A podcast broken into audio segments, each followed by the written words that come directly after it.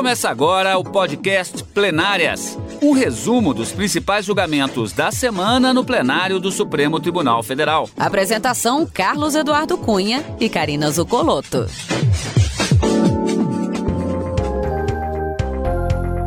Hoje, com os principais momentos das sessões dos dias 1 e 2 de setembro de 2021. Karina, é um tema que nós já falamos na semana passada, no seu início, falamos, vamos falar nesta semana e a perspectiva de continuidade na próxima, um julgamento já considerado histórico, a questão da existência ou não de um marco temporal para a demarcação de terras indígenas tradicionais. É isso mesmo, Cadu. O julgamento foi iniciado no dia 26 de agosto, com a leitura apenas do relatório pelo ministro Edson Fachin e prosseguiu nessa última semana com as sustentações orais. Ao todo, eram 39 sustentações orais, dentre os requerentes, desse, os recorrentes nesse caso, e também vários amiticuri inscritos para falar. Alguns defendendo a necessidade de um marco temporal para a, a, a, identificação dessas terras tradicionalmente ocupadas pelos indígenas, ao que argumentam que deveriam ser o dia 5 de outubro de 1988, data da promulgação da Constituição Federal vigente no Brasil na data de hoje, e também outros, principalmente os povos indígenas, buscando o reconhecimento de um direito à posse dessas terras de forma imprescritível, já que essas terras seriam consideradas indisponíveis e inalienáveis. Então, nós tivemos essa semana apenas as sustentações orais nesse recurso extraordinário, e como você disse, a perspectiva é de que esse julgamento prossiga na próxima semana com a leitura do voto do ministro Edson Fachin. Karina, a gente falou isso durante a semana e é interessante a gente esclarecer porque é, durante essa expectativa que houve, desde o início do julgamento no dia 26, quinta-feira da semana anterior, até esta semana, com a continuidade do julgamento, é, é, na própria imprensa se disse muito que o ministro Edson Fachin já havia votado realmente ele apresentou o voto nessa questão, mas acontece que esse julgamento ele estava no plenário virtual, aquela plataforma que a gente sempre se refere até para termos de esclarecimento e que durante um período de vários dias ficam disponibilizados os julgamentos para apresentação é, dos devidos atos processuais, inclusive sustentações de advogado por meio é, digitalizado. E só que existe aquele instituto do pedido de destaque que pode ser feito por um ministro e se isso acontece, o julgamento é remetido para o, para o plenário presencial, às nossas sessões de quartas e quintas-feiras. Ministro Edson Fachin já havia apresentado o voto. Zera tudo. Ele começa do relatório, sustentações orais e aí é que vem o voto novamente, não é isso? É isso mesmo, Cadu. E mesmo que o ministro já tenha proferido o seu voto, ele pode, de repente, até o final do julgamento, modificar alguma das partes do seu voto, acrescentar, retirar ou é, ser mais incisivo. É possível que isso aconteça porque, como você disse, o, o julgamento ele é reiniciado, zera aquilo que já foi apresentado no plenário virtual. É, é, como se não tivesse existido, uma vez que o processo é remetido ao plenário físico. Então, a grande expectativa da próxima semana, da próxima sessão plenária, é justamente a apresentação do voto do ministro Edson Fachin que pode sofrer alguns ajustes, perfeitamente. E isso acontece, inclusive, Cadu, é bom a gente frisar, que até o final do julgamento realizado, é possível que mesmo outro ministro que já tenha proferido o seu voto seja influenciado pelo voto de um outro colega que votou posteriormente e ele peça vista e possa até mesmo modificar o seu voto. Até então, a conclusão do julgamento, tudo pode acontecer. Mas a grande expectativa, sem dúvida, para a próxima semana é essa apresentação do voto do ministro Edson Fachin e dos demais ministros em seguida, começando pelo mais recém-chegado na corte, ministro Nunes Marques. Exatamente por isso existe uma expectativa para a continuidade desse julgamento na próxima semana, com a apresentação do voto do ministro Edson Fachin. Porque, portanto, então vamos rever rapidamente aqui. Como já, já disse a Karina, mas a gente é, faz esse quadro geral. O início do julgamento na quinta-feira, dia 26, com a apresentação do relatório. Já era o final da sessão, porque houve um outro julgamento importante que também tomou a, a maior parte das duas sessões, a sessão da quarta-feira, dia 25, e a sessão da quinta-feira, dia 26, que era aquela questão da autonomia do Banco Central, que nós vimos aqui no plenário e você acompanhou ao vivo direto do plenário. A apresentação do relatório dia 26 e o Supremo Tribunal Federal retomou nesta quarta-feira, dia 1 de setembro, esse julgamento sobre o chamado marco temporal envolvendo as demarcações de terras indígenas. E a sessão, como já estava previsto pelo grande número de sustentações orais, 39, como disse a Karina, incluindo eh, os representantes das partes diretamente envolvidas no processo e também muitos amiticuri, ou seja, os amigos da corte, não são partes no processo, mas têm informações eh, relevantes para o livre convencimento dos magistrados. Então, toda a sessão da quarta-feira e também a sessão é, desta quinta-feira foram dedicadas a sustentações orais. Primeiro, vamos ver como é que foi a sessão da quarta-feira, dia 1 de setembro. O repórter Renato Rosa acompanhou.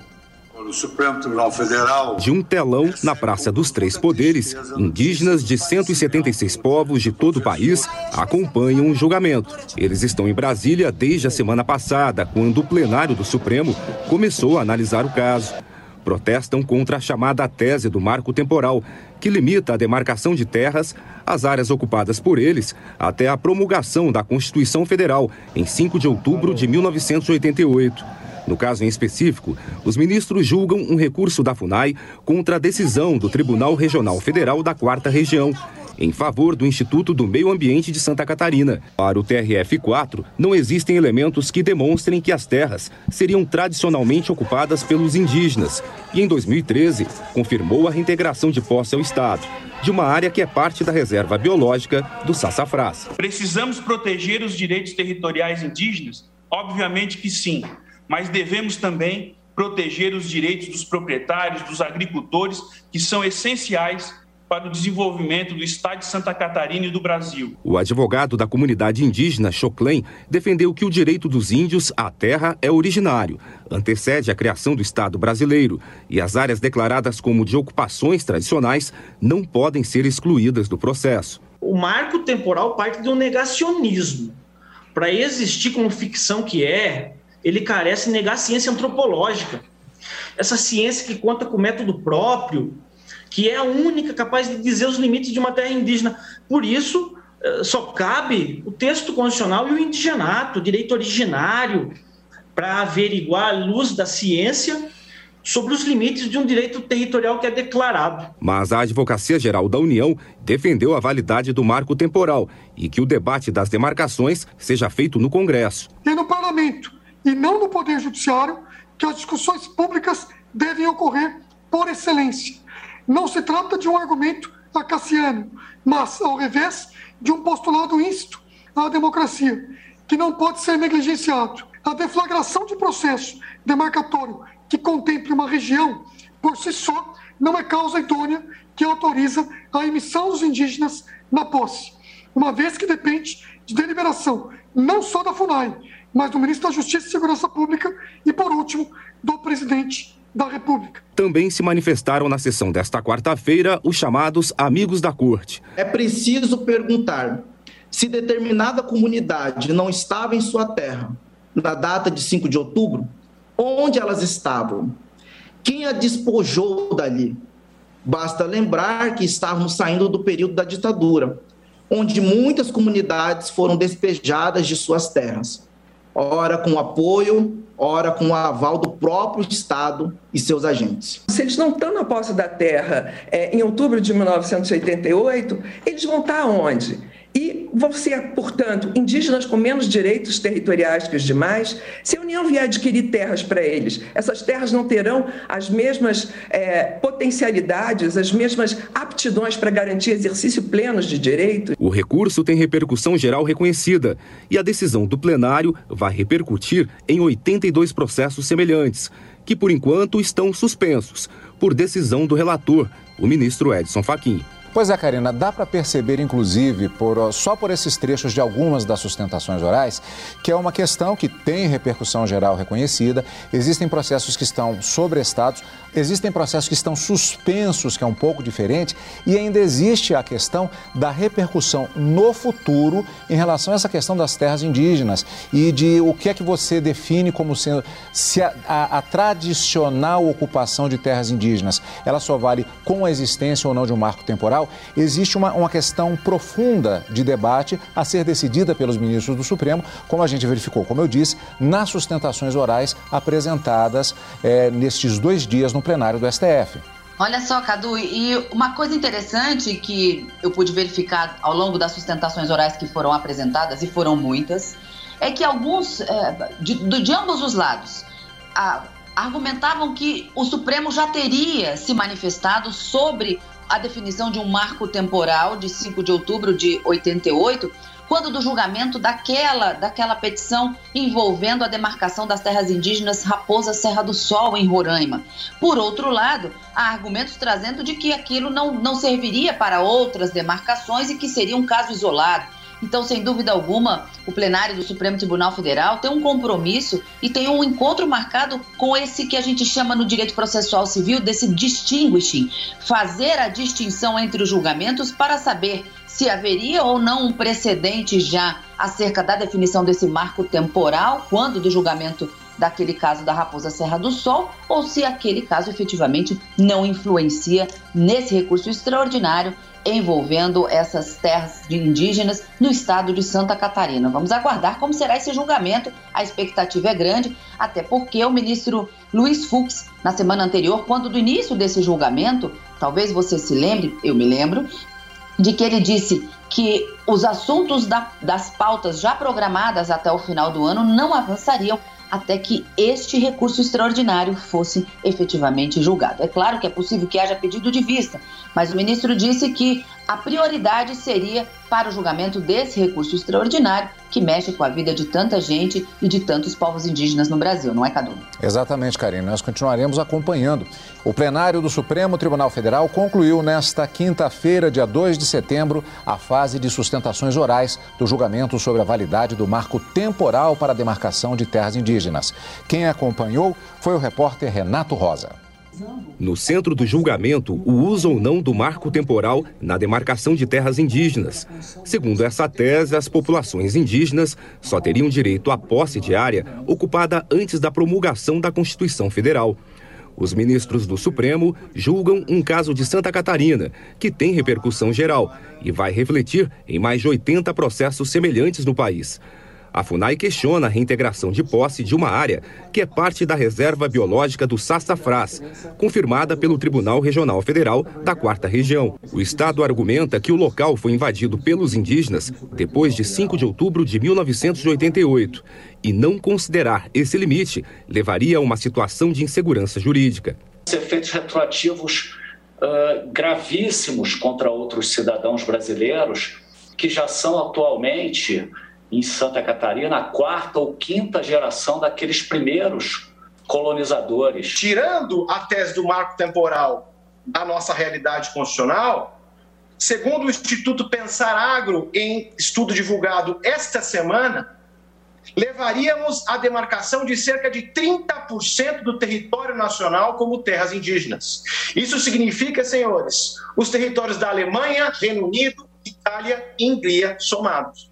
Repita-se, é preciso ponderar. Representantes dos povos indígenas afirmam que a aplicação do marco temporal prejudicaria muitas comunidades que foram expulsas das áreas após a promulgação da Carta Magna. E sem demarcação de terras indígenas, a violência no campo seria maior. Os conflitos territoriais guardam uma íntima relação com a falta de demarcação das terras indígenas.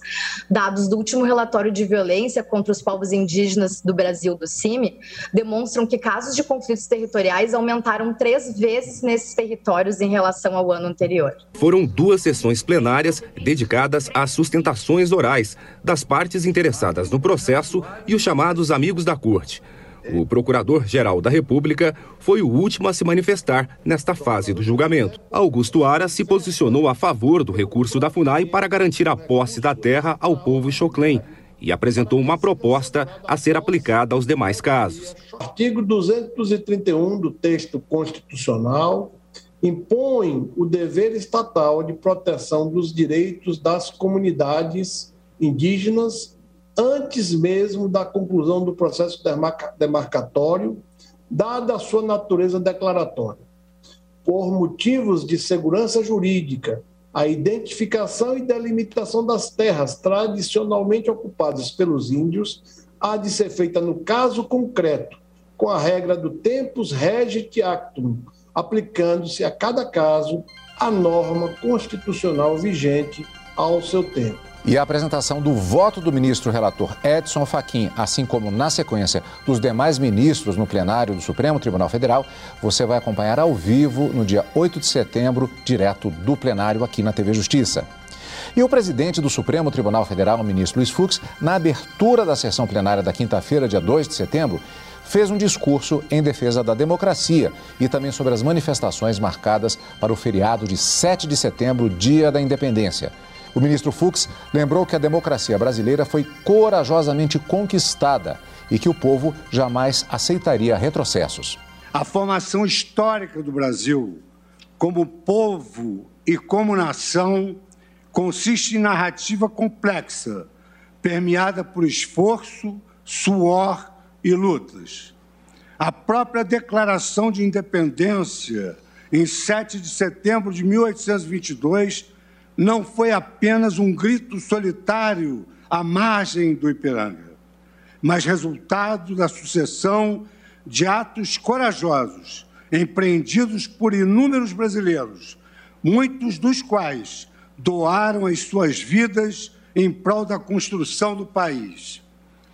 Quase dois séculos depois, após um percurso político desafiador que nos legou maturidade institucional, hoje somos, sem dúvidas, uma das maiores democracias constitucionais do mundo. Entretanto, não nos olvidemos que nenhum povo constrói sua identidade sem dissenso e nenhuma nação alcança a prosperidade sem debates sobre o desempenho dos seus governos e de suas instituições.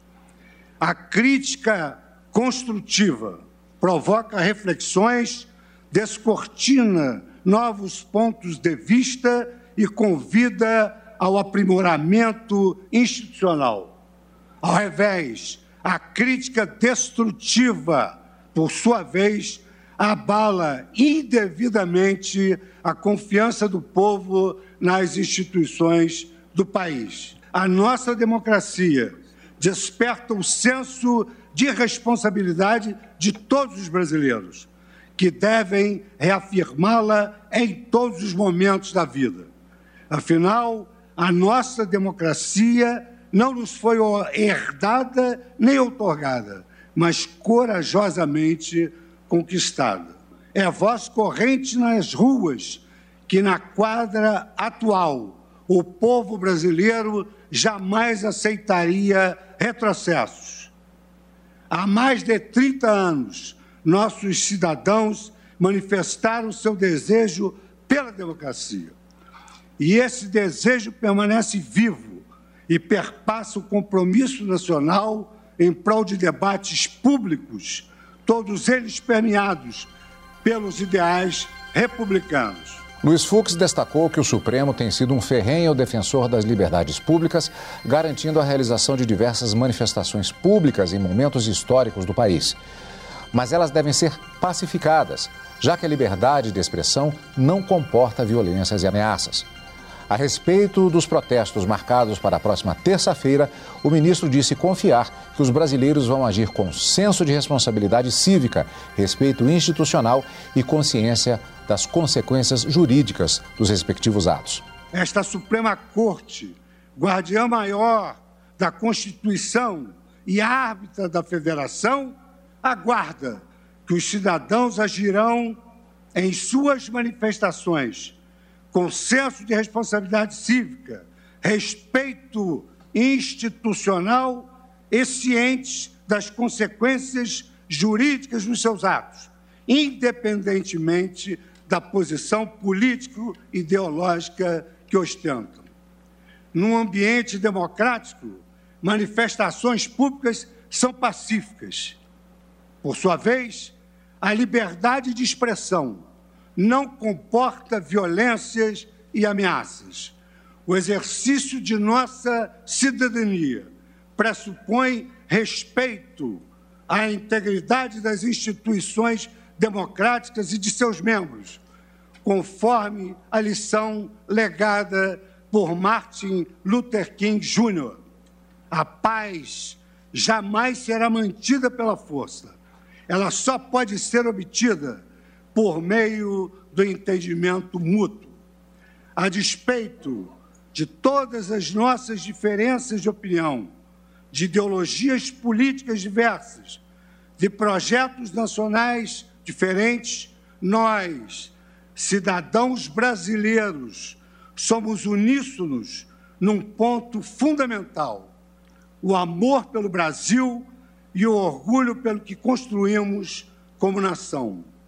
Seja nos momentos de tormenta, seja nos momentos de calmaria, o bem do país se garante com estrito cumprimento da Constituição Federal.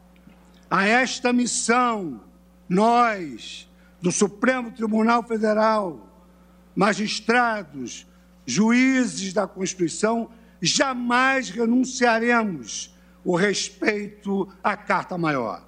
O Supremo Tribunal Federal, instituição centenária e patrimônio do povo brasileiro, segue atento e vigilante neste 7 de setembro em prol da plenitude democrática do Brasil.